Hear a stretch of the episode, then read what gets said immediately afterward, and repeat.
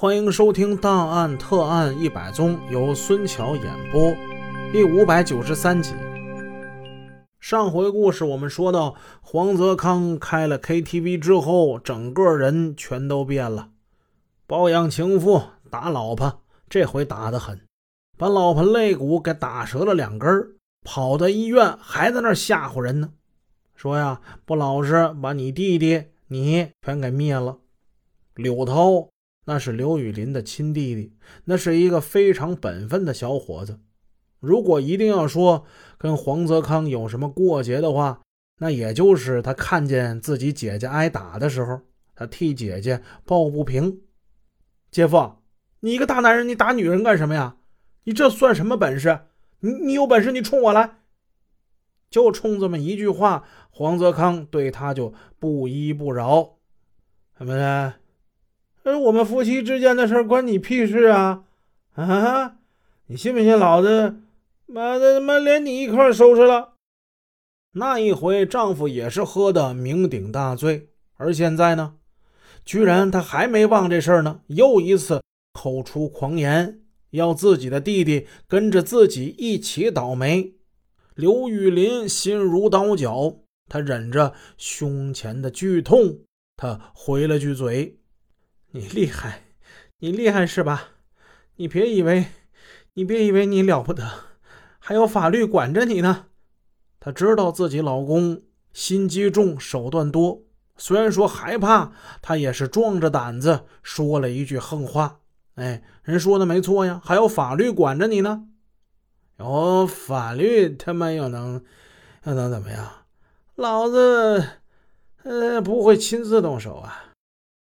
嗯，我告诉你，我我就是不亲自动手，我也能让他上西天，你信不信？你信不信？黄泽康依然是酒气冲天，在医院之内也是口不择言。刘雨林瞬间崩溃了，就是在那个时候，他内心的恐惧化为了深深的仇恨。看来黄泽康这个绝情的男人，不把自己逼上绝路，是绝对不会善罢甘休的。大不了咱们就来个鱼死网破吧，最起码千万家产不会败光，还能留下一点给孩子吧。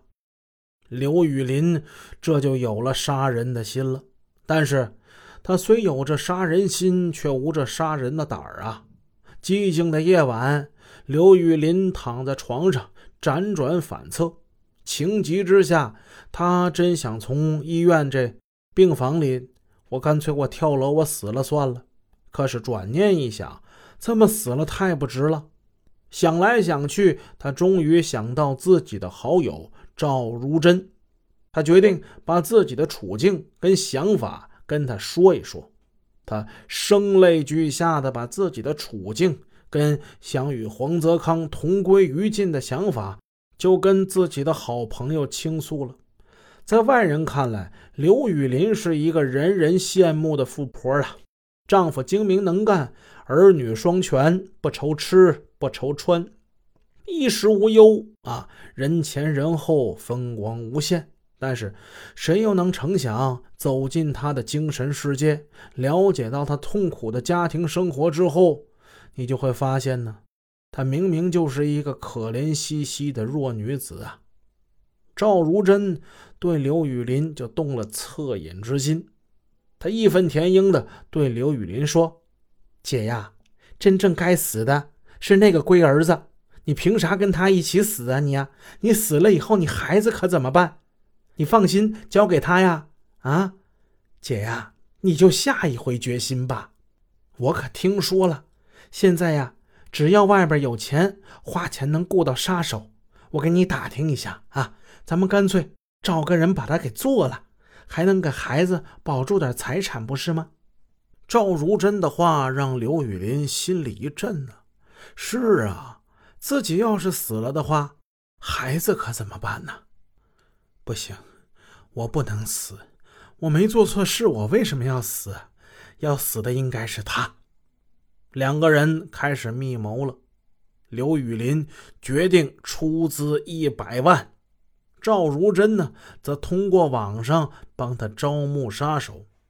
大家可能都想不到，他招募杀手这地儿啊，是在微博上啊，我还不知道微博有这个功能呢。很快，微博发出去了，一场惊心动魄的谋杀案至此拉开序幕。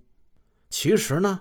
即便是拉开了谋杀的序幕，中间呢发生了一件事儿，这件事儿几乎让刘雨林回心转意。当时赵如真通过网络联系上了马先江、冯振贤两个杀手，承诺说只需要十天半个月，保证让黄泽康一命归西。随后，刘雨林将黄泽康的照片车牌号以及经常活动的区域等等吧，相关信息都提供给了两个杀手，并承诺事后一定付给对方一百万元。哎，然后呢，他就静等消息了。可是啊，这两个杀手来到江城以后，说是要在前期得用点钱呢，你得先给点启动资金吧。刘雨林呢，事先付了五万块，但是。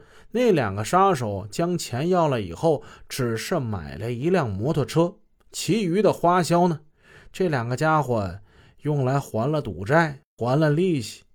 过了不长时间，又说没有活动经费了。于是刘雨林再次给了他们十万。但是啊，这杀人的差事真不是个好差事啊！黄泽康那车子是一辆性能优良的越野车，这俩杀手呢买了一个三手的小摩托，哎呀，如同是骑着个毛驴想追马，哎，人家转瞬之间就跑得没影了。他们上哪追去？一连跟踪了几个月，没有一丁点的进展。眼看半年时间就过去了，二零一一年十一月的一天。黄泽康陪着朋友吃完了晚饭，独自一个人走向停车场。千载难逢的机会终于是来了。紧跟不舍的马先江、冯振贤决定用弩枪刺杀黄泽康。按照他们的杀人计划，马先江在前面先用弩枪将其射晕，随后手持铁锤的冯振贤紧随其后。再给他补上几锤，他就一命呜呼啦。